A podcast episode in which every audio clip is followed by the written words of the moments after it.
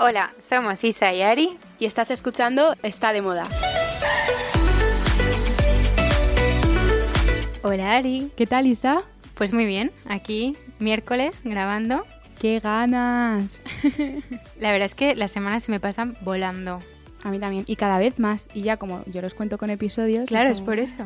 Bueno, estamos en el episodio 10. ¡Qué Fiesta. guay! Fiesta, fiesta.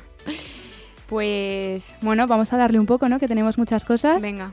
Empezamos con descubrimientos y recomendaciones de la semana. Venga, además tenemos que contar algo guay que nos ha pasado, que es que el otro día estábamos las dos juntas y por fin hemos descubierto algo a la vez. Así que también a la hora de contarlo va a ser mejor porque las dos podemos daros información, ¿no? Eso, eso, va a ser muy guay. Estábamos en, Clau- por Claudio Coello, que habíamos quedado a desayunar, y encontramos esta tienda que se llama eh, Mi Queer. Y encima tuvimos la, la suerte de poder conocer a Elena, que es su, su fundadora y que estaba ahí. Y es sobre todo de zapatos, bolsos, eh, cinturones, bueno, complementos, pero nos contó que poco a poco iban a tener más sorpresas y más novedades y que iban a ir, ir incorporando más, más prendas. Y muy guay cómo nos contaba eh, la artesanía que hay en cada diseño, eh, cómo trabajan la piel, cómo fabrican en España. eh, luego los diseños son ideales. Yo esta marca la tenía fichadísima desde hace años, pero no sé, por cosas de la vida como que nunca había parado, nunca había entrado en la tienda y, jo, a mí em, las, las que más me gustan son las study boots, que son las que, bueno, las habréis visto ya en historias porque no me las quito, típico botín negro rockero. Total. em, muy chulo. Y yo, yo elegí eh, las Chunky Boots chocolate, que no tienen nada que ver con las de Isa, que eso también mola, porque son muy distintas, Cada una con su estilo. cada ¿no? una con su estilo. Las mías son más altas y también así como con tachuelas, muy molonas. Bueno, ya las habéis visto, así que tampoco, tampoco os podemos contar mucho más. Pero bueno, sobre todo Isa, yo destaco la comodidad, ¿no? O sea, ahora que las he estado probando y que ya llevo unos días con ellas, me han parecido comodísimas. cómodas de lo típico que es plan nuestro de salir a las 8 de la mañana de casa, estar todo el día fuera y luego de repente empalmar mm, el plan de día con una cena con amigas o lo que sea, o venir corriendo al podcast, luego ir a tomarnos algo. Em, a mí me están yendo genial, la verdad. Total, al final un día como hoy, ¿no? O sea, mi queer Eso. para el día a día. Eso, pues, pues ahí la primera recomendación que, Eso, además conjunta, qué guay. que fue guay.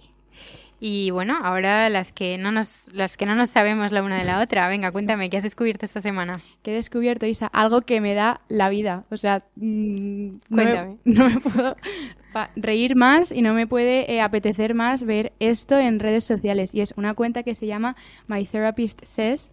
No sé si a ti te suena. Soy follower. Vale, pues es que la teníamos que recomendar. Yo es que además el otro día me sentí, bueno, os pongo en contexto, es una cuenta de Instagram que em, está basada en memes que nos pueden pasar a todas y a todos. Entonces, eh, mola un montón porque te sientes súper identificada. Y eh, leyendo, porque dije, lo voy a recomendar, pero me voy a enterar un poco más de la historia. Claro. Pues lo han montado cuatro chicas eh, que entre ellas se lo pasaban por WhatsApp, típico, y, se lo pasaban fenomenal y se reían un montón y decían, oye, esto que estamos compartiendo entre nosotras, seguro que también hay un montón de gente que se siente identificada. Vamos a crear una cuenta de Instagram y lo subimos. Bueno, que tienen ya 7 millones de seguidores, o sea, no es ninguna Qué tontería. guay. No tenía ni idea, pero sí que es verdad que son cosas que me dan ganas de compartir con amigas, con eh, incluso a, a mi madre o a mi hermana o tal familia también les mando. Total. Eh, son muy 90s, se nota que debe ser, deben ser de nuestra generación, Sí, sí, sí. porque las bromas son muy como de nuestra época, de repente sacan como eh, pues ídolos de nuestra infancia, eh, hecho mem, o sea, muy guay. Bueno, de verdad, echad un vistazo porque es buenísimo. Y encima, ya no es que hayan creado My Therapist Says, sino que hay como un universo alrededor y está también eh, My Style Says, My Reality Says y todos basados pues eh, unos en moda, arte, historia, el otro en programas de la tele, pop. Así que nada, súper recomendable. ¿Y tú qué me cuentas, Isa, de esta semana? Bueno, tengo muchas cosas, las he apuntado aquí, voy a hacer selección así según voy leyendo. La primera, y que descubrí ayer, fue que, bueno, quedé em, a tomar un café con Estefanía Senjo. Ella es em, redactora de Hola Living, Hola Fashion. Y mm, quedamos en Federal Café, que yo nunca había estado y me gustó mucho, de hecho, pero esa no es mi recomendación.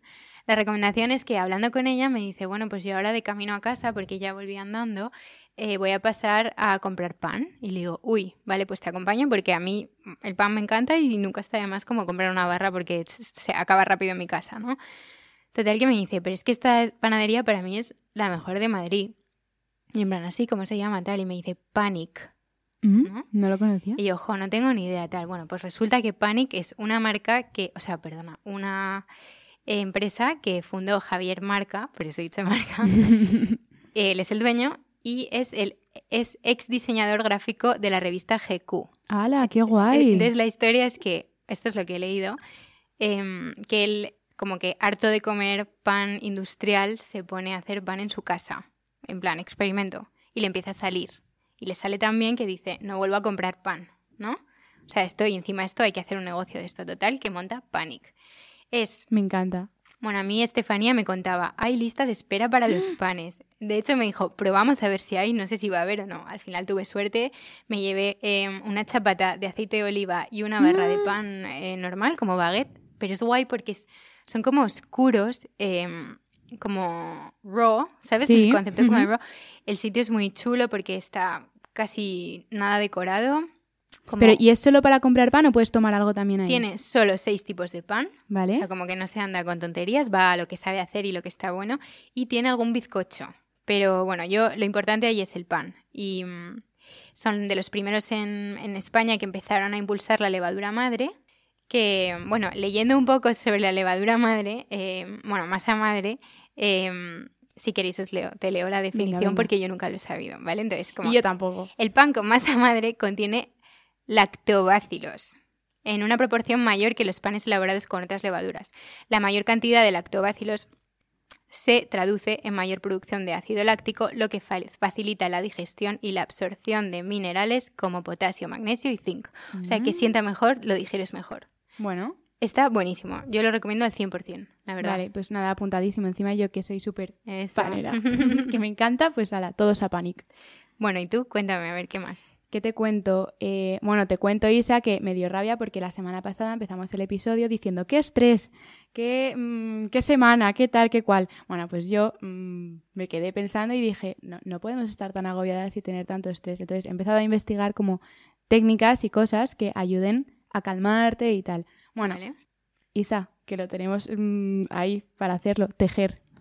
Eh, tejer. bueno, Ari, tú sabes que cuando estábamos eligiendo los temas para el TFG, nuestro tutor, es que no me acuerdo el nombre, pero era un señor mayor, no sé si te acuerdas. Estaba obsesionado con que yo hiciera el TFG sobre eh, tejer como eh, terapia. Bueno, pues es que es eso. y él decía, no, no, no, no, yo quiero hacer otra cosa, yo quiero hacer otra cosa. Bueno, pues es que, a ver, no iba nada mal encaminado. De hecho, los psicólogos ahora dicen que es como la meditación del siglo XXI, porque es una técnica que requiere tanta concentración que al final acabas dejando la mente en blanco y que es como algo muy mecánico, ¿sabes? Sí. Entonces, eh, por bueno, de hecho, leyendo sobre todo esto de tejer, en este verano hubo un, saltador olímpico, que tengo aquí el nombre apuntado, eh, Tom Daley, que no sé si te suena. No. Bueno, pues un saltador olímpico que de repente en los Juegos Olímpicos de Tokio le hicieron una foto y salía él antes de, de hacer lo que, o sea, hacer sus saltos tejiendo. ¿Qué dices? Claro, y entonces fue una foto que se empezó a hacer viral.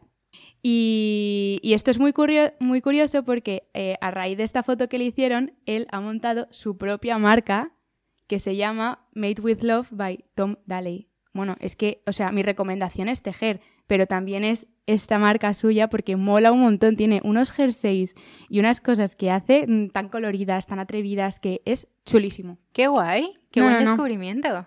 Súper chulo. o sea, me, vas a ver ya mm, por las esquinas con mis, con mis cositas de, tejer, porque me apetece además un montón empezarlo. Así que nada. Bueno, ya me contarás.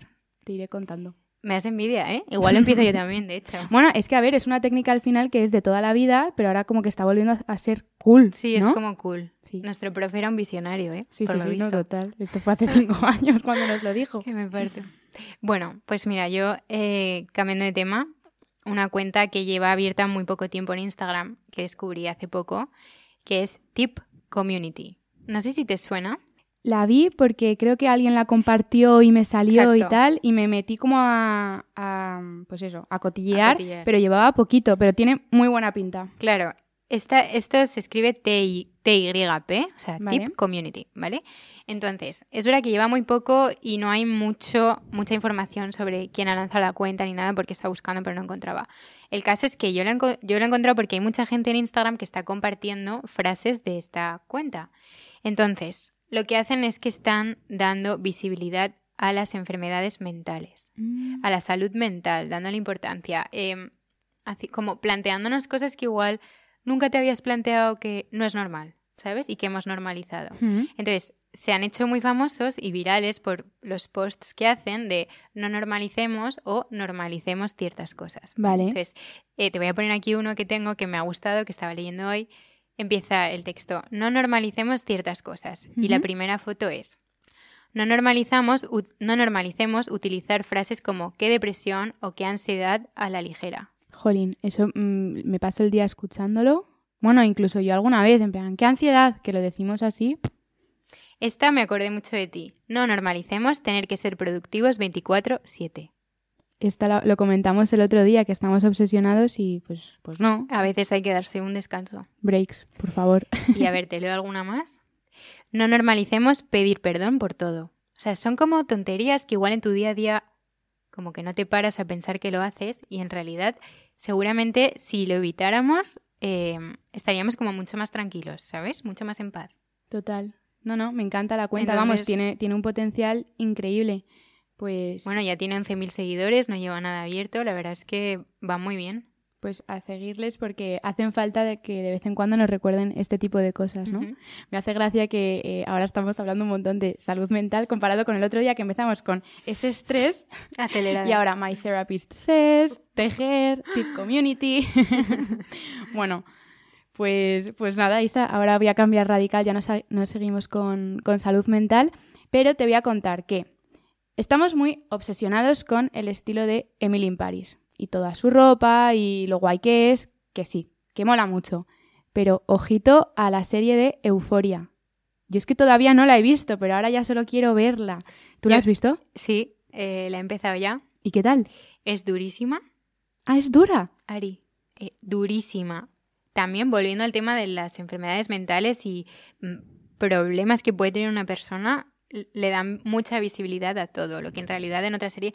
Yo intentaba hace poco, no sé con quién lo hablaba, compararlo con nuestra Skins. Yo no sé si tú viste Skins. No, no la llegué a ver. Bueno, yo era fan absoluta cuando era adolescente veía skins y me parecía como, buah, son súper rebeldes. eh, ¿Sabes? Había como, pues un montón de drogas, no sé qué, fiestas. En Euforia hay muchísima droga, pero desde otra perspectiva. O sea, como que te hacen plantearte por qué alguien que es drogadicto, por ejemplo, es drogadicto. O sea, cuál Vale, es como el origen, el ¿no? problema. O sea, ¿qué ha pasado? ¿Qué le ha pasado a esa persona de pequeña Para para, llegar ahí. que para llegar ahí?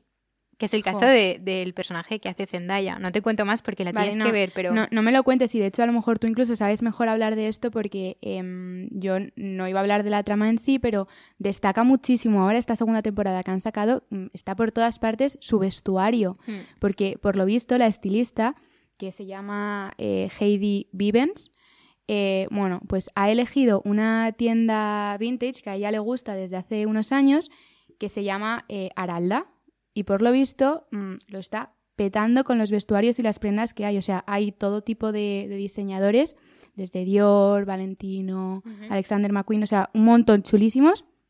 Y como el vestuario es de ahí, pues está todo el mundo revolucionado.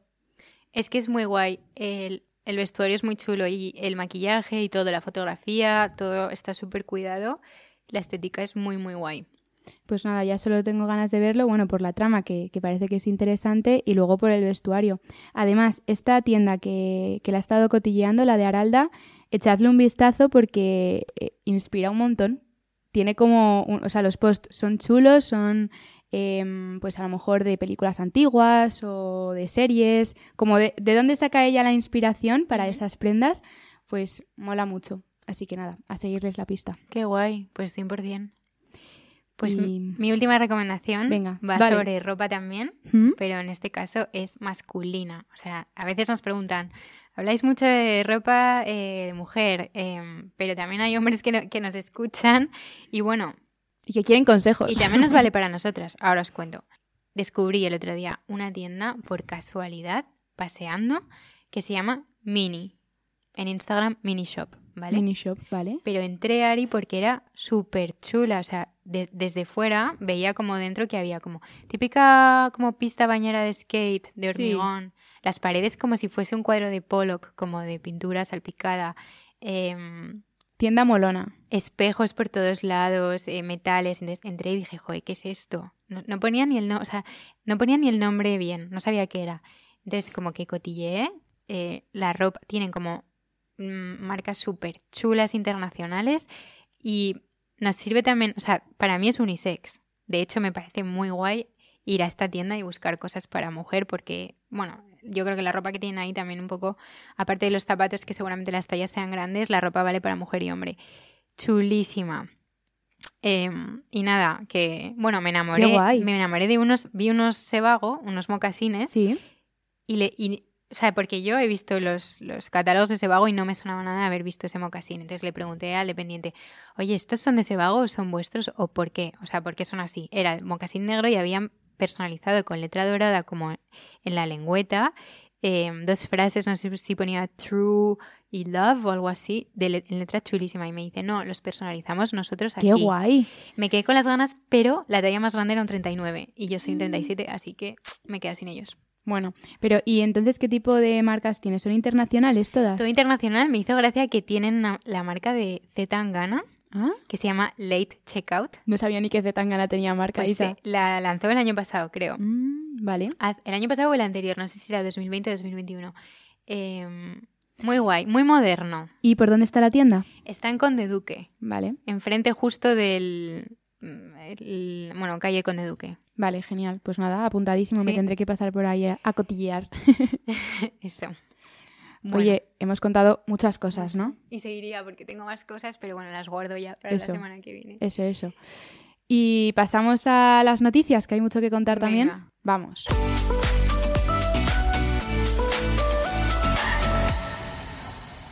Bueno, pues venga, empezamos con, con las noticias. Pues Isa, te voy a contar algo y es que tenemos ya la colaboración del momento. Dior y Birkenstock. No sabes qué guay. Suena increíble. No, no, mola, mola. A ver, ¿te gusta la jardinería? Pues no la practico, pero me llama mucho la atención. Bueno, pues es que eh, amantes de la jardinería y no jardinería, esta es vuestra colaboración. no, en serio, que bueno, pues la colaboración es que han sacado unos zapatos que son, son perfectos porque rinde homenaje a la pasión de Dior por la horticultura, que es esta técnica de cultivo de plantas en un huerto. Entonces, imagínate el, el zueco, el típico zueco este, pues que utilizan para ir a hacer este tipo de labor, ¿Vale? en fiel troyante, en tonos grises y lo han decorado con elementos de goma y también así como con brillantitos haciendo, haciendo flores y luego también con, con hebillas. Molan mucho. A ver, yo os estoy hablando de, de esto, pero dicen que son como Birkenstock diorificadas. Wow. Mola, mola, mola mucho. Very cool. Y a ver, yo os estaba hablando de este modelo en concreto, pero hay más y en distintos colores.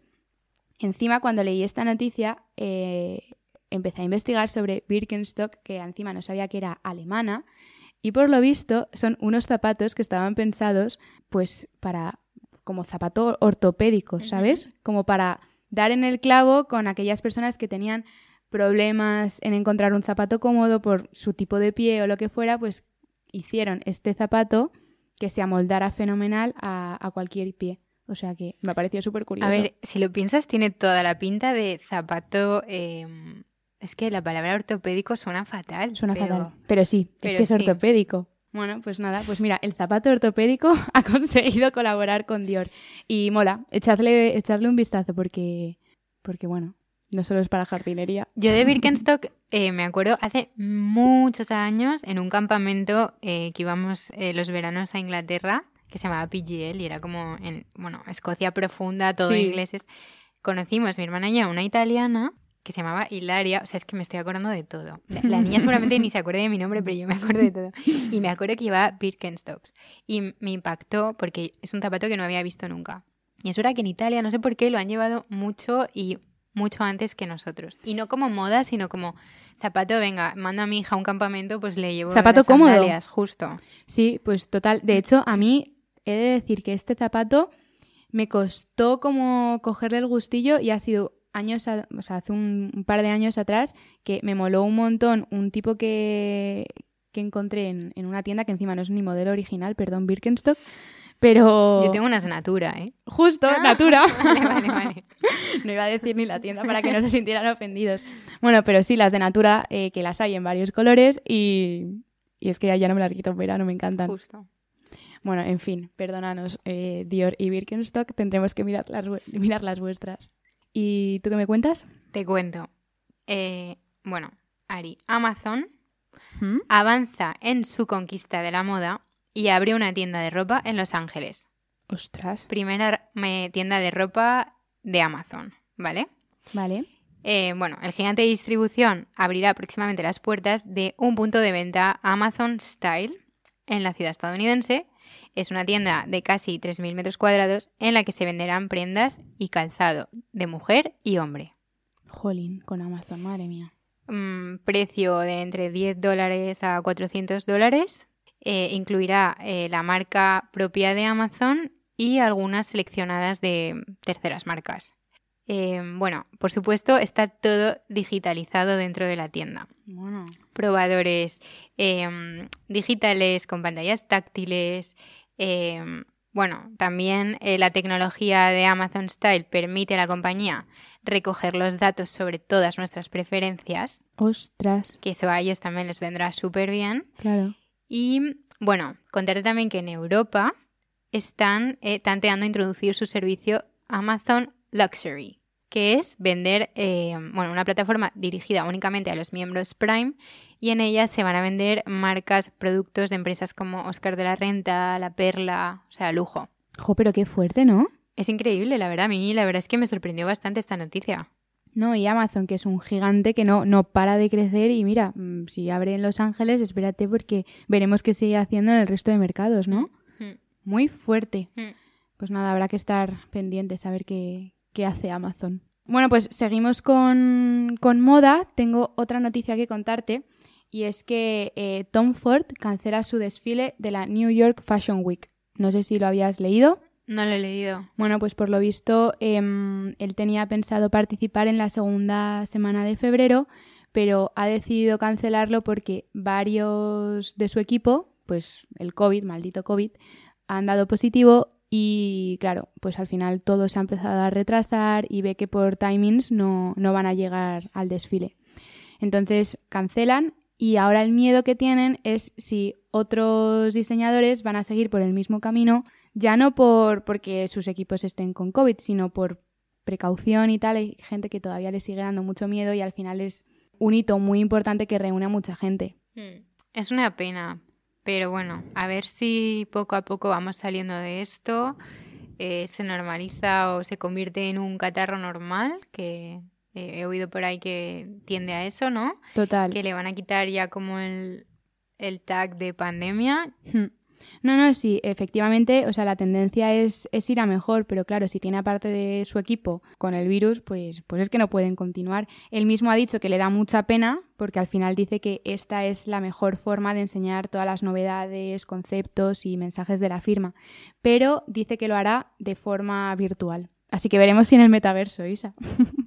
bueno, claro, eso seguro. que no me Eso extrañaría. seguro, eso seguro. Pues Ari, te cuento también moda, eh, bueno, eh, encima marca española. A ver, sorpréndeme. Zara lanza una colección junto al New York City Ballet. Oh my god, Amancio, no paras. No sé si la has visto, pero es preciosa, súper delicada. Parece casi como si fuese alta costura, aunque los precios van de los 20 a los 60 euros. Jo, Isa, que no la he visto, ya solo tengo ganas de meterme. te pega mucho, ¿Sí? te va a gustar. Genial. Son, pues imagínate, blusas de tul, eh, hay de todo, blusas de tul, vestiditos, eh, pues también hay leggings, hay, punto. Los tonos siempre, eh, tonos como color maquillaje, nude, rositas, también negros, un pastel. poco inspirado Ah, en el ballet. Son las propias bailarinas de la compañía las que han dado vida a la campaña es impresionante, la verdad es que merece la pena. Está ya en la página web, o sea, tú ahora te metes y, lo ves. No sé si tienes la aplicación, pero sí. la aplicación se ve bien. Y, nada, eso que... Que, merece la pena. es muy fuerte, merece la pena y, sobre todo verlo. y luego que, que, buen, que, o sea, como que qué buena colaboración, ¿no? Cómo se le ocurren estas ideas, qué gusto. Me encanta. Yo es que de verdad eh, cada día alucino más con el talento español que tenemos. Y además esto me hace especial ilusión porque yo de pequeña hacía balletisa. No sé si tú lo sabes. No sé, yo también hice un par de años. Bueno, es que yo creo que hacía En Aravaca, no sé tú. no, yo, era en el cole ah. y, mm, y, me metí a ballet, pero a ver, es que no a todo el mundo se le puede dar bien todo y a mí no se me dio bien. Bueno, Ari, es que el ballet es un deporte muy duro y muy sacrificado. Total, yo eh, tengo un buen recuerdo, pues porque al final lo pasaba bien y estaba con, con, amigas y eso, pero era bastante duro y a mí no se me daba bien, no se me daba bien, así que bueno, pues nada, que, que veré la colección, Isa. Que thank you next, ¿no? Venga, siguiente noticia. eh, pues, ay, paso al mundo de la belleza. Vale. Esta es, es show, es show, porque yo no la conocía. No sé si has visto ya en TikTok Dermaplaning. ¿Has mm, visto eso? No, me pillas. Bueno, pues em, son vídeos, de repente yo estaba en TikTok y veo un vídeo de una chica afeitándose. ¿No te suena? Por lo visto se está haciendo como... Pero afeitándose la cara. Afeitándose la cara, se está haciendo súper viral. Pero no te imagines típico afeitado como el de un hombre, porque no tiene nada que ver, porque no, no es una cuchilla como tal.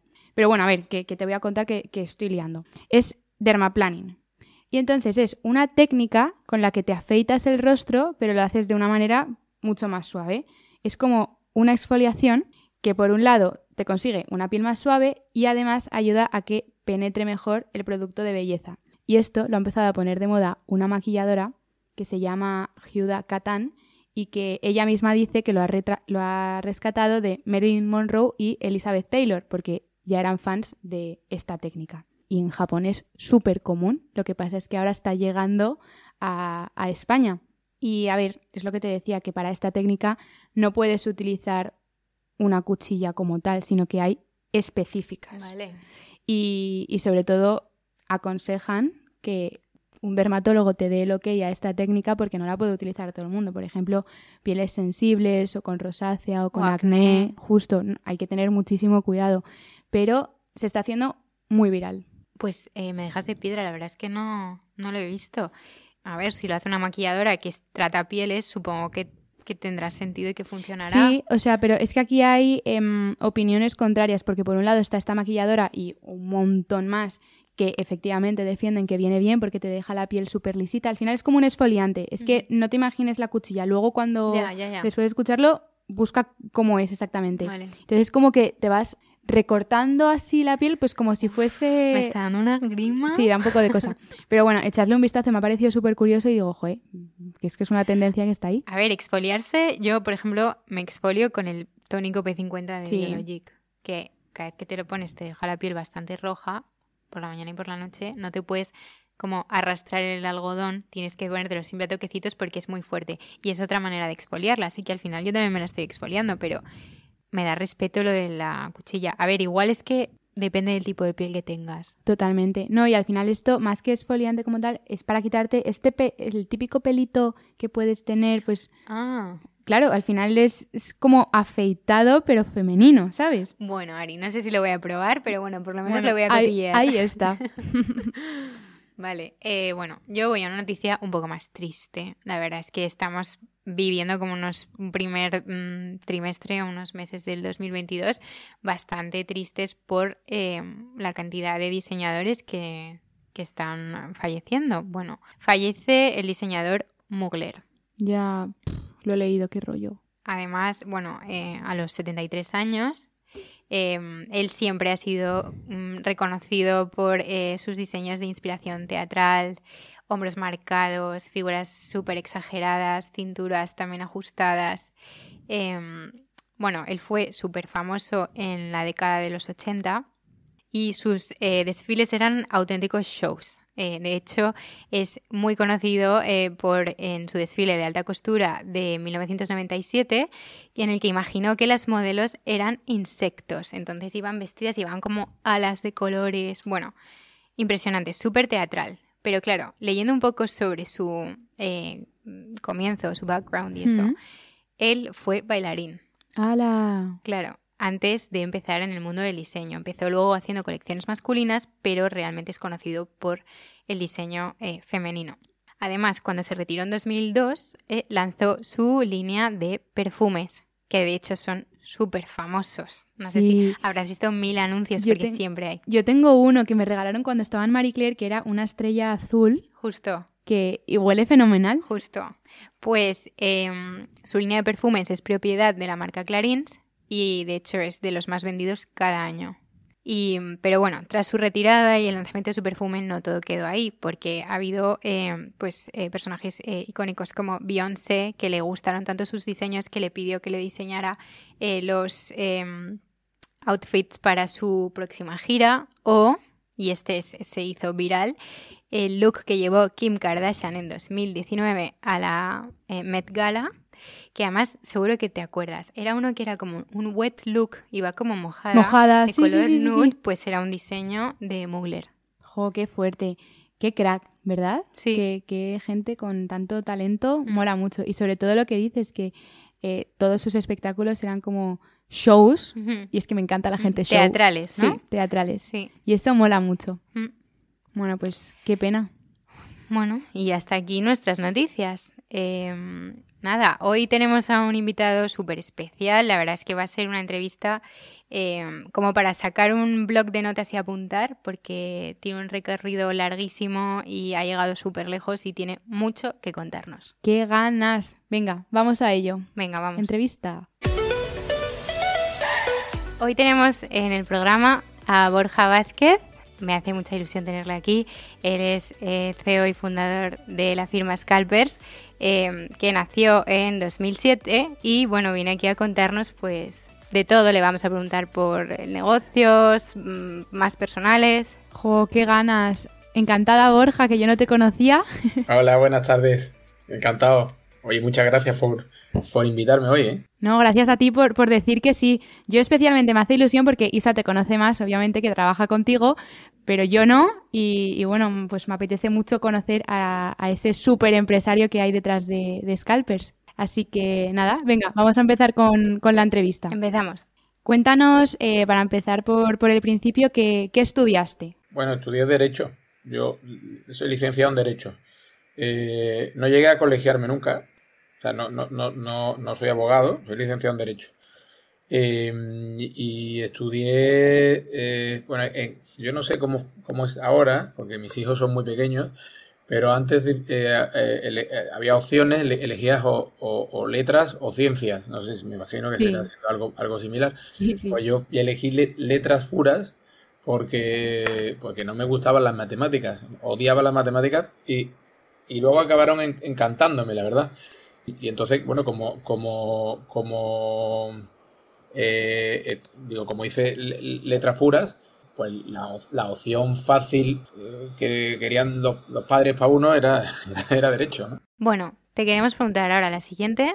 Si recuerdas cuál fue tu primer trabajo. Sí, fue al, al, terminar la, la, carrera de Derecho, y, fueron unas prácticas remuneradas en una, una, compañía, una multinacional de ingeniería que estaba aquí en Sevilla. Yo hice la carrera en, estudié la carrera eh, de Derecho en Sevilla. Eh, eh, bueno, se llamaba Bengoa. Sigue llamándose a Bengoa. Una compañía que mm, en aquel momento era una compañía pionera y, y, muy seguida y que ahora se sigue lamentablemente por, por otras circunstancias, pero en aquel momento era una compañía mm, envidiada. ¿Y al final cuándo emprendiste por primera vez? Pues eh, fue justo al terminar eh, mi máster. Hice un MBA en, el Instituto de Empresas. de empresa, de empresa, no, de empresas. fue a, los dos, tres años de estar trabajando en, esta compañía.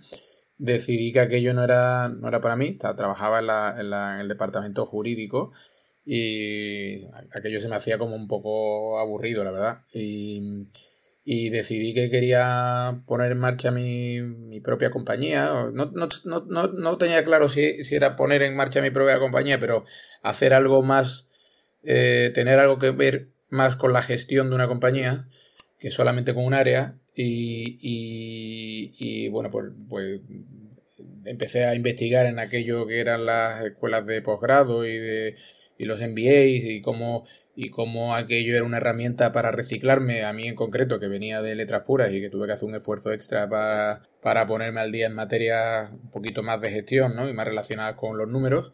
Eh, y fue justo al terminar el máster. Eh, de hecho, fue, fue el, mi proyecto de máster, de hecho. Era una compañía de lavado eh, ecológico de, de, automóviles. Y la, nada que ver con, como, como podréis ver con, con, con esta, con Scalpers. y curiosamente fue una compañía que monté con el que hoy es mi socio, con Alfonso Ibancos, y es consejero delegado de la compañía. O sea, fue nuestra primera experiencia, la experiencia, la primera experiencia de emprendimiento de los dos, la primera experiencia fallida. O sea, que, esto, fue, un, un, aprendizaje de los dos a la vez. Porque nuestra siguiente pregunta era que ¿Cómo ha nacido Scalpers? ¿Cómo nació Scalpers? Pues, pues nació fue después. Eh, no, no, eh, fue justo después. O sea, fue. fue yo, yo entiendo. O sea, Scalpers nace fruto de una reunión de cinco amigos eh, en una cafetería de Madrid, cada uno con una motivación concreta, todos, todos teníamos una, una que era común al grupo, que era básicamente que estábamos cansados de, trabajar por cuenta ajena o, y queríamos buscarnos un proyecto donde aportar valor y de, donde poder demostrar pues algo más. Y eso en nuestro caso, en el caso de Alfonso y mío, se unía a que nos habíamos, estábamos pues mm, habíamos perdido bastante pasta con el, con el proyecto anterior y necesitábamos de alguna forma generar pasta para poder quedarnos en Madrid, que es lo que nos gustaba, en el que nosotros somos de Sevilla y estamos en, eh, en Madrid, necesitamos de alguna forma eh, tener algún ingreso para poder pagar nuestra vida ahí, ¿no? Y, y poder devolver la deuda que habíamos contraído con, con el anterior proyecto, ¿no? Y empezó así. claro. Empezó así. Empezó como un, como un como un negociete entre amigos, en nuestro caso, sin, mucho, sin mucha visión de, de, negocio escalable y de compañía con mucho futuro, una compañía con mucho futuro, sino con un negocio que creíamos que podía ser algo rentable y que nos iba a generar ingresos en corto plazo pues para poder ayudarnos con, con nuestra vida en Madrid.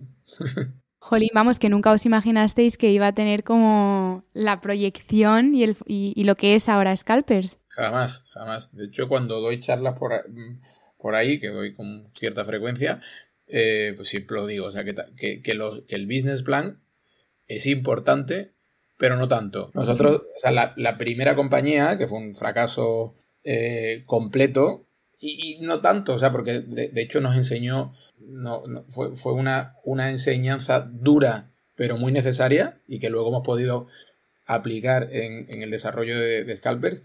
Eh, la primera nació como consecuencia de un business plan trabajado durante un año en una escuela de negocios de cierto prestigio, con la, o, de muy, o de mucho prestigio, eh, con la ayuda de, de profesores y empresarios que, que, que hacían de profesores a part-time allí.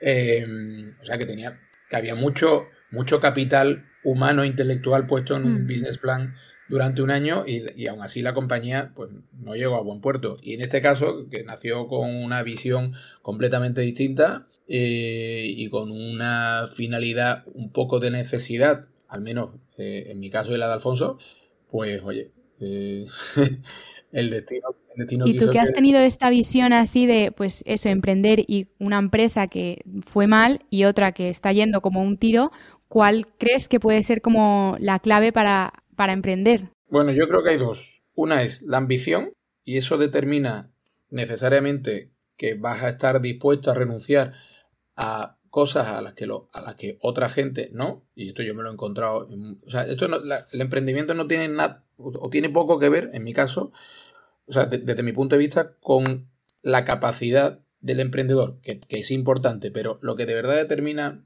el éxito o fracaso de la compañía es, la, actitud del emprendedor, que, es distinto. O sea, la capacidad de, ser permeable a los noes continuos que te vas a encontrar en tu camino y que son miles, y la capacidad de levantarte al día siguiente y, que el propio no te dé como más fuerza de seguir y de intentar eh, conseguir ese contrato o, ese cliente o conseguir que, mm, que, la operación en concreto salga formulándola desde otro punto de vista, intentando mm, generar eh, recursos eh, creativos cuando no tienes otro tipo de recursos. O sea, para mí la ambición y la permeabilidad absoluta al no son dos cualidades esenciales para un emprendedor. Jo, qué buenos consejos. Yo me estaba recordando a una frase que leí hace mucho y que tengo como súper interiorizada, que es eh, en inglés, y ahora la traduzco, Intelligence without ambition is like a bird without wings. Total. O sea, básicamente, que la, que, la que la inteligencia sin ambición es como un pájaro sin alas. Correcto. Totalmente de acuerdo. Estoy muy de acuerdo. Me he encontrado con, con mucha gente en el camino, mucha gente con una capacidad infinitamente superior a la que tengo, yo digo intelectual y técnica, pero con una ambición nula y con unas ganas de, aportar valor nulas. Y es, cierto que hay gente, oye, cada uno decide un poco oye, qué, tipo de vida quiere, ¿no? Y, bueno, pues, hay, pues no están dispuestos a renunciar a cosas que a las que necesariamente hay, que estar dispuestos a renunciar, ¿no? Total. Bueno, nuestra siguiente pregunta es, eh, ¿cómo habéis dado el salto de local a internacional? Pues un poco siguiendo el mismo modelo por el que pasamos de local a nacional, llamarlo de alguna forma.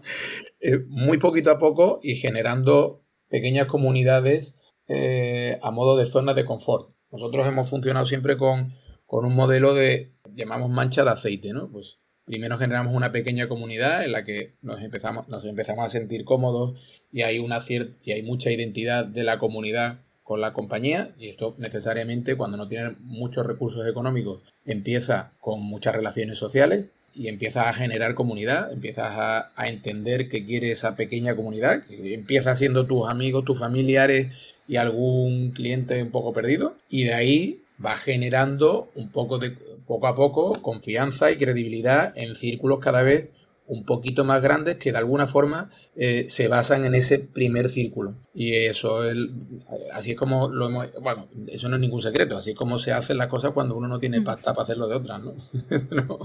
Y Borja, ¿cómo, ¿cómo se lidera una empresa con un crecimiento como el de Scalpers? Pues delegando muchísimo. Y, y, dando mucha autonomía a los equipos para que, para que hagan y deshagan. Digo, Isa, bueno, ahí tienes a Isa al lado, o sea, ella, ella sabe, o sea, eh, nosotros realmente, eh, los directores de departamentos realmente son, son directores de pequeñas empresas que están dentro de nuestra compañía, o sea, tienen bastante autonomía para aportar, para generar negocio propio, para liderar propuestas que no estén en el plan, eh, eh, es que es fundamental. Es, que sería imposible si no se hace así. Si no hace una confianza absoluta a los equipos, para eso obviamente tienes que tener la certeza de que las personas que lideran las distintas áreas de negocio pues son personas capaces y que comparten actitud y valores y ambición con la dirección general. Pero una vez aceptado eso, yo creo que el delegar es completamente esencial. ¿no? Cambio de tema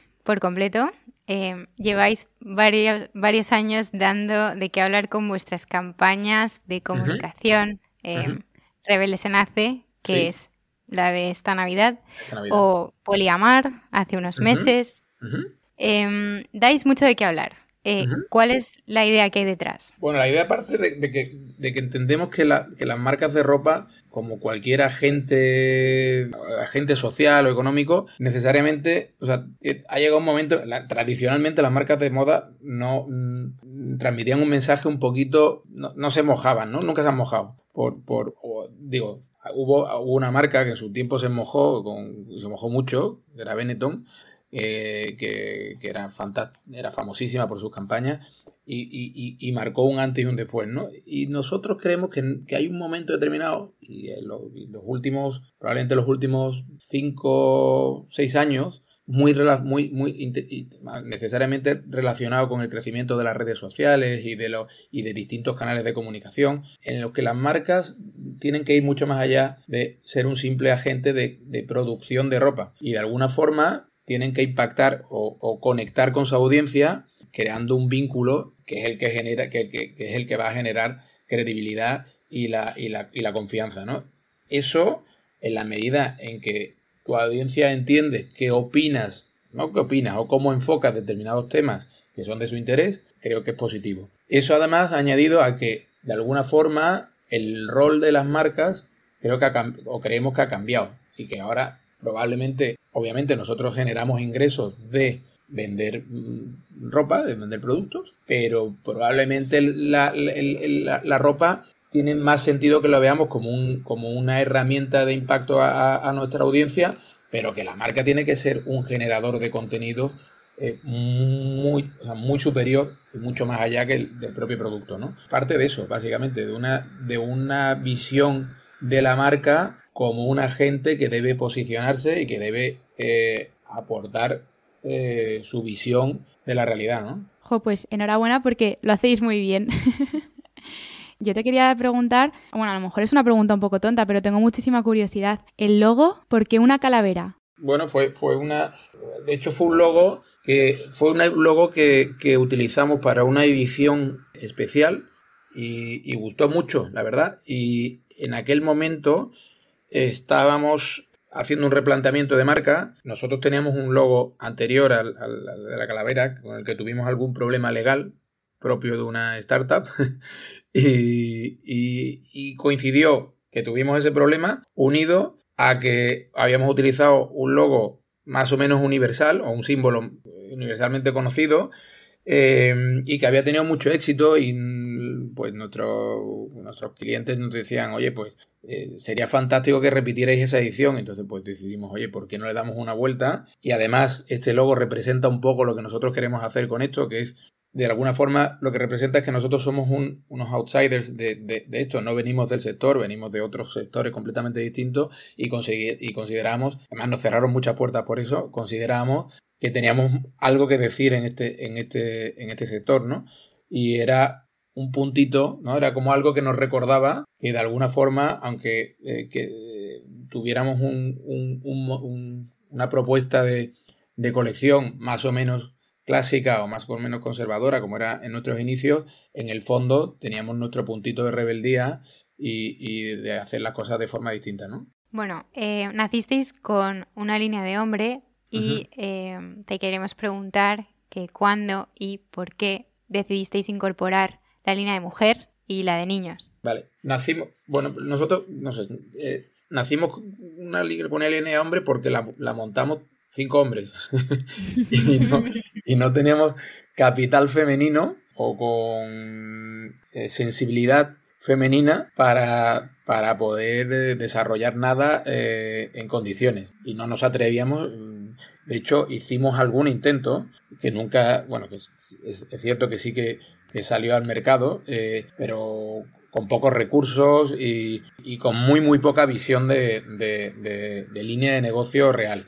Bueno, eh, empezamos, los, o sea, decidimos hacer niño y, mujer en el momento en el que entendimos que la marca estaba lo suficientemente consolidada en hombre como para que no tuviese, o sea, como para que no fuese un problema experimentar con, nuevas líneas y porque entendimos que, siendo nuestra audiencia eh, un 50% audiencia femenina, tanto en compra como en audiencia de canal, em, eh, entendimos que, en ese momento pues sí que podía haber un, cierto, eh, una cierta masa crítica de compradoras potenciales entre nuestros seguidores, vamos a, vamos a decirlo. Eh, recibíamos muchos mensajes que nos pedían la marca y tal. Bueno, pero todos sabemos que esos mensajes, bueno, pues la gente lo, pues pedir es gratis y luego pueden comprar o no. Pero ahí entendimos que, podíamos tener, y luego fue un tema de tamaño, ¿eh? O sea, fue un tema hasta que no tuvimos tamaño de compañía suficientemente grande como para aportar recursos asignados que consideramos necesarios para desarrollar una nueva línea, no lo hicimos. Claro, todo, todo poquito a poco. ¿Y estos compradores, cuál es la personalidad? O sea, ¿cuál es la personalidad que tiene un hombre scalpers o una mujer scalpers? ¿Cómo lo definirías? La verdad, yo me lo preguntan mucho. Yo, sinceramente, o sea, yo miro, yo miro nuestra compañía y son personalidades distintas completamente todo y todos son compradores. O sea, digo, no, no creo que haya un perfil de comprador de scalpers. Scalpers se ha concebido eh, como una marca inclusiva por definición. O sea, debería ser una marca que acoge a distintos perfiles de hombres y mujeres en distintos eh, momentos de su vida. Lo cual definir una personalidad de un hombre o una mujer eh, yo creo que es complicado. O sea, es una marca, de hecho es una marca, digo, y no es la intención, o sea, mm, nos gustaría ser una marca fácil de opción para hombres y mujeres completamente distintos en distintos momentos de su vida y que elijan, que elijan nuestras colecciones para fines completamente distintos, ¿no? Por eso es una marca, o sea, nosotros desarrollamos colecciones súper amplias. Diría que manejamos más o menos unas 4.000 referencias por campaña, ¿eh? O sea, son, colecciones súper amplias precisamente buscando esta finalidad, ¿no? Bueno, nuestra siguiente pregunta es un tema ya recurrente en todos nuestros episodios porque está eh, a la orden del día y bueno, te queríamos preguntar a ti precisamente que, cuál es tu opinión. NFTs, ¿vale? Eh, moda pasajera o un valor seguro. Eh, no, no mi, opinión es que como, como todo lo nuevo hay que probarlo con prudencia, ¿no? O sea, no, no digo, no tengo una, una no tengo una, una idea totalmente formada sobre esto, pero, pero me parece algo muy, muy interesante, en lo que probablemente se va a avanzar muchísimo. Eh, pero creo que estamos en una fase tremendamente temprana aún. Y hablando así un poco de, del futuro y, todo con el tema del metaverso y tal, por tu experiencia, ¿cómo ves el futuro de las tiendas físicas? ¿Crees que van a seguir o ahora con todo esto del metaverso, que estamos muy metidos en lo online y tal, acabarán desapareciendo? Creo que hoy, hoy, hoy en concreto he tenido una, un almuerzo en el que hablábamos de esto, ¿no? Y, y, y, y, la persona con la que hablaba, de verdad tenía una idea bastante clara de que, de que en un futuro relativamente cercano, eh, eh, pues las personas no van a comprar ropa física, sino solamente mm, eh, ropa digital. Esto, digo, a mí esto me parece de ciencia ficción, realmente. O sea, no, no, o sea la gente tiene, necesita vestirse, ¿no? Digo, hay algo que entiendo, entiendo que probablemente las tiendas físicas van a, van a, van a, obviamente van a, van a seguir existiendo. Van a, no creo además ni que, ni que se reduzca el número de tiendas físicas, o sea, no, probablemente hasta crecerá. Eh, esto ha sido algo, una visión. Esta visión de que las tiendas físicas van a desaparecer no es una visión de ahora por el digital, es una visión de los últimos 50 años, cada vez que se produce algún tipo de, de, descubrimiento tecnológico, de alguna novedad, pues se sigue pensando en que va a haber una revolución en las tiendas y tal. Pero las tiendas siguen existiendo y siguen existiendo como existían hace 100 años. Un, un, tendero, un mostrador y un cliente. Y sigue siendo exactamente igual, con más o menos experiencia dentro. Entonces, lo que, lo que sí que ocurrirá probablemente es que la experiencia en tienda física necesariamente tendrá que ser muy similar a la que pueda tener alguien en una tienda digital. Y, pero la tecnología va avanzando en ese sentido. O sea, que entiendo que va a haber un momento en el que de forma natural eso va, eso va, va a ir encajando. Bueno, leíamos antes en una noticia que Amazon acaba de lanzar, bueno, lanza ahora su primera tienda de, ropa en Estados Unidos y es completamente digital. O sea, es que es como entrar en mm, el futuro, pantallas, eh, todo lo haces a través del móvil, eh, poco más y un robot te lleva la ropa al probador. O sea, es como... Pero vamos, que sí, que, que lo venimos eh, oyendo muchísimo y sí, estamos de acuerdo contigo que las tiendas van a seguir existiendo. Digo, yo sigo, yo sigo siendo un pues llámame romántico, pero yo sigo, sigo, sigo creyendo mucho en, el encanto del, trato, del trato humano. Para mí, para según qué tipo de compras, sigue siendo esencial, la verdad. Pero... Sí, estoy de acuerdo, que es algo al final que no se, no se tiene que perder. Yo creo que cambiará la experiencia, como, como comentábamos, que a lo mejor incluso serán las tiendas muchísimo más modernas, más futuristas y todo, pero que vas a necesitar un lugar físico al que ir, probarte eh, y estar en contacto con, la firma de primera mano. y vivir la experiencia Eso es, de la compra, mm. que hace mucho, es parte del producto al final. Cómo te lo venden, cómo lo encuentras, la presentación, todo. Bueno, estamos de acuerdo entonces. pues mira, la última pregunta que te queremos hacer antes de pasar a la sección de preguntas más cortitas eh, son es por tus objetivos de aquí a cinco años. ¿Son objetivos profesionales o personales? Puede ser un mix, lo primero que se te ocurre. Profesionales, a mí, a mí me gustaría seguir liderando esta compañía. Bueno, que de aquí a cinco años, yo ya los planes los hago a, mucho menos tiempo, la verdad. Voy cumpliendo años. Pero me encantaría seguir liderando la compañía y me encantaría que siguiera manteniendo el mismo espíritu. O sea, me encantaría que la compañía pasara de ser una compañía de 100 millones a una compañía de 1000, pero que siguiera, siguiera manteniendo el mismo espíritu, el mismo buen rollo que hay en, los equipos. Que creo que es difícil mantenerlo con el crecimiento. Nosotros hasta ahora creo que lo hemos conseguido, pero eso, eso me gustaría. Jo, Borja, qué, qué guay eh, conocerte y, esta entrevista. Y como queremos seguir hablando contigo, vamos a hacerlo eh, pasando a nuestro tag, que es una sección de preguntas más cortitas que tenemos para nuestros invitados. Y nada, tienes que, que contestar de forma rápida y lo primero que se te venga a la cabeza. Muy bien. Venga, ¿empezamos, Isa? Venga, le doy. Pues venga, la primera pregunta es em, el mejor consejo que te hayan dado. Pues uno clásico, que además que creo que, no es de la persona que me lo dio, pero es de Walt Disney, eh, que eh, dice que eh, los sueños pueden conseguirse, pueden realizarse si alguien tiene el coraje suficiente para perseguirlos, ¿no? Y es un poco el reflejo de lo que me ha pasado. ¡Jo! Me encanta. ¡Qué chulo! ¡Qué guay! Sí. Sí. Bueno, siguiente. ¿Qué querías ser de mayor? Digo, más alto. Eso no se ha cumplido. Quería ser más alto. Eh, quería ser como mi padre, como, como, como la mayoría de los niños, ¿no? Bueno, pero profesionalmente tenías algo como de, pues yo de mayor quiero ser, no sé. Bombero. Como, mi padre. Yo no sabía lo que hacía mi padre, padre abogado. no sabía lo que hacía mi padre, pero yo quería ser como él. bueno, está muy bien eso. Venga, siguiente. Em, vale, un tío con estilo, así que te venga a la mente. Lapo Elkan. Vale. Vale. Em, ¿Tu uniforme diario? Muy básico. a esto podría responder Isa.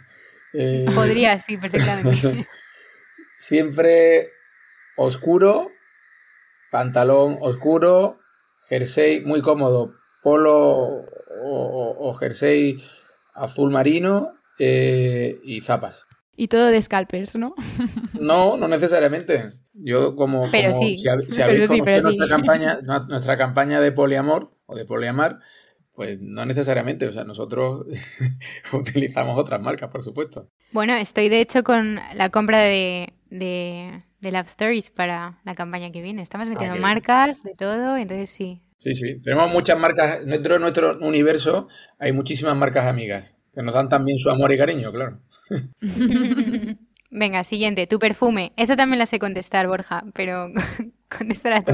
Esta la voy a contestar yo porque tú vas a, contestar, no sé, The Club, que es el, el, último perfume de Scalpers, el primer perfume de Scalpers, pero no solo porque, porque me encante, sino por lo, que por lo que representa, que es una historia de muchísimo trabajo detrás, que además nació y se paró justo con, con, la dichosa pandemia que hemos atravesado y que volvió a resurgir y ha conseguido y con un éxito absoluto, absoluto. Bueno, es que además, hablando de olores, vosotros tenéis, eh, perdón que he, cortado el tag, pero que tenéis un olor como súper marcado. O sea, desde antes de entrar a la tienda ya se sabe que estás pasando por scalpers. Tenéis una personalidad como muy definida en ese sentido con los olores. Y mola mucho. Muchas gracias. Bueno, y último, última pregunta. ¿Un restaurante en Sevilla pues obviamente, pues, pues te voy a contar algo parecido. O sea, pues Casa Ozama, que es el, un, restaurante maravilloso del que soy parte, soy parte, eh, y que representa un proyecto que seguro va a suponer un antes y un después en, la hostelería en nuestra ciudad.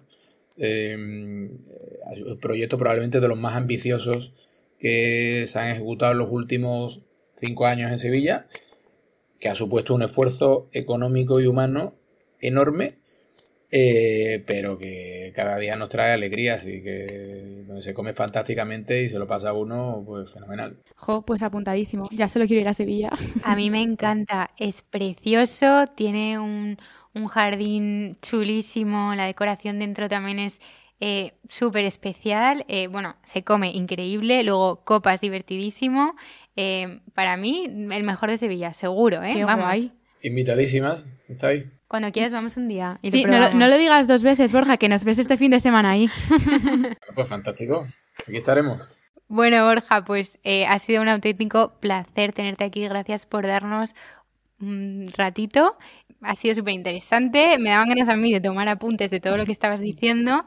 Súper inspirador además, ¿verdad, Ari? Total, yo eh, estoy feliz porque lo decía antes que Isa te conocía más, pero yo había visto como lo guay que es Scalpers desde fuera y bueno, es que ahora que te, que te conocemos tiene, tiene tus raíces, que se nota.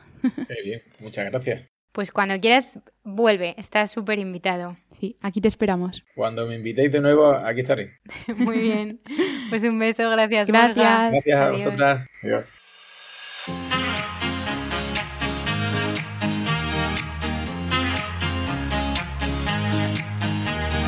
Bueno, pues nuestro famoso consultorio. Ya estamos aquí, una semana más. A ver, venga, vamos al grano. Eso, que, no, que nos preguntan. ¿Qué nos preguntan? Pues mira, lo primero que nos preguntan, Isa, ¿qué opináis sobre el animal print? ¿Tú qué opinas? Mm, Vale, yo eh, me gusta el animal print, pero en su justa medida. O sea, muy poco, muy de vez en cuando, y tiene que ser un estampado muy discreto, o sea, en tonos discretos. Totalmente de acuerdo. Y yo me uno a eso, pero yo diría que con todo lo que has dicho, yo le añado que yo no me lo pondría. No, no soy muy fan de, de este estampado. Pero bueno, para gustos los colores, ¿no? Sí, combinado con cosas así mm, que lo rebajen un poco, a mí me gusta.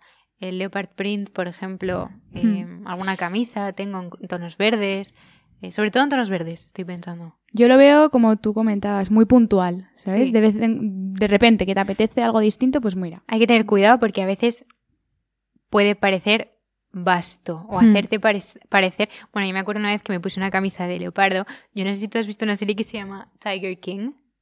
No. Bueno, pues es de un domador de tigres que tiene una granja ilegal en Estados Unidos. Iba siempre con camisas como de leopardo y entonces yo ese día me la puse para una cena, me vi en una foto y dije, parezco Joey Exotic de Tiger King, o sea, nunca más. O sea, que hay que tener mucho cuidado, pero Bueno. me gusta, sí. Pues nada. Bueno, siguiente. Siguiente. Vale, eh, a ver, a ver, vale, nos dicen maquillaje diario. Bueno, nosotras es que somos muy sencillas para maquillaje diario, o sea, de maquillaje. Sí. Yo, yo creo que lo he comentado varias veces. Suelo utilizar siempre eh, maquillaje de, para farmacia, entonces soy muy fiel a Ben y utilizo sus, sus polvos, su corrector. Luego es verdad que para el colorete mm, pruebo más. Tengo uno de Benefit muy chulo. Y bueno, miento porque tengo unos polvos bronceadores que tampoco son de Aven. Son, son de Bobby Brown y son muy buenos. Me ponen así como muy buen color, muy morenita. Pero bueno, que es lo que te comentaba, que de maquillaje diario como tal utilizo corrector y el rizador de pestañas. Mm, Ah, y bueno, lip gloss, siempre. Básico. Básico, sí. ¿Tú? Pues muy parecido. Eh, en mi día a día, cero maquillaje. Lo único que me pongo es mi crema hidratante y crema de sol. Eh, bueno, si luego quiero ir un poco más arreglada, entonces me pongo una base muy ligera como la de Shiseido que hablé aquí, que eh, la sigo usando y y me parece la bomba. Eh, quizá una sombra de ojos en tono como tierra marrón. Un truco que aprendí es que si tú te pones bronceador, ese mismo bronceador lo puedes usar incluso para ponértelo en el párpado y unificar un poco más eh, para darle un poco de mm, profundidad y volumen a la cara, porque si tú a veces te pones la base y no te das volumen, estás como plana, Hmm. ¿sabes? Y bueno, luego mm, tono de labios rosita, pues tengo uno de Clé de Po que me gusta mucho. Sombra de ojos más especial, las de Armani son la bomba. Ari, yo que no sé hacerme la sombra de ojos, es como viene en crema con un palito, un aplicador y te haces así, mira, en plan, pim, pim en los párpados, te lo extiendes y parece que te has maquillado. Jo, a mí es que lo de las sombras me da mucho miedo porque siempre pienso que voy disfrazada. Pues O un sea, día porque te- no se me da bien, ¿sabes? No, pues un día te la traigo y, y te, te regalo una que creo Venga. y a ver si que seguro que te va a gustar. Genial. Eh, seguimos. Venga. Mm, ¿Por qué decidieron estudiar periodismo? Isa, ¿tú por qué estudiaste periodismo? Porque Ahí- querías conocerme. Aparte por conocerte y empezar el podcast, no, ahora en serio. Eh, vale, a mí porque siempre me ha gustado escribir desde pequeña. eh, es algo que hacía bien y a la hora de elegir la carrera pues pensé, bueno, como hay que escribir mucho y, y me gusta, no, es algo que no me importa, además soy de letras, me gusta estudiar, me gusta leer, me cuadraba. Total. Yo... Luego, luego es verdad que llegando a la carrera, yo creo que esto lo hablé contigo, eh, llegas pensando que escribes bien Llegas a clase y a todo el mundo, todos sus padres le han dicho siempre que escribes muy bien.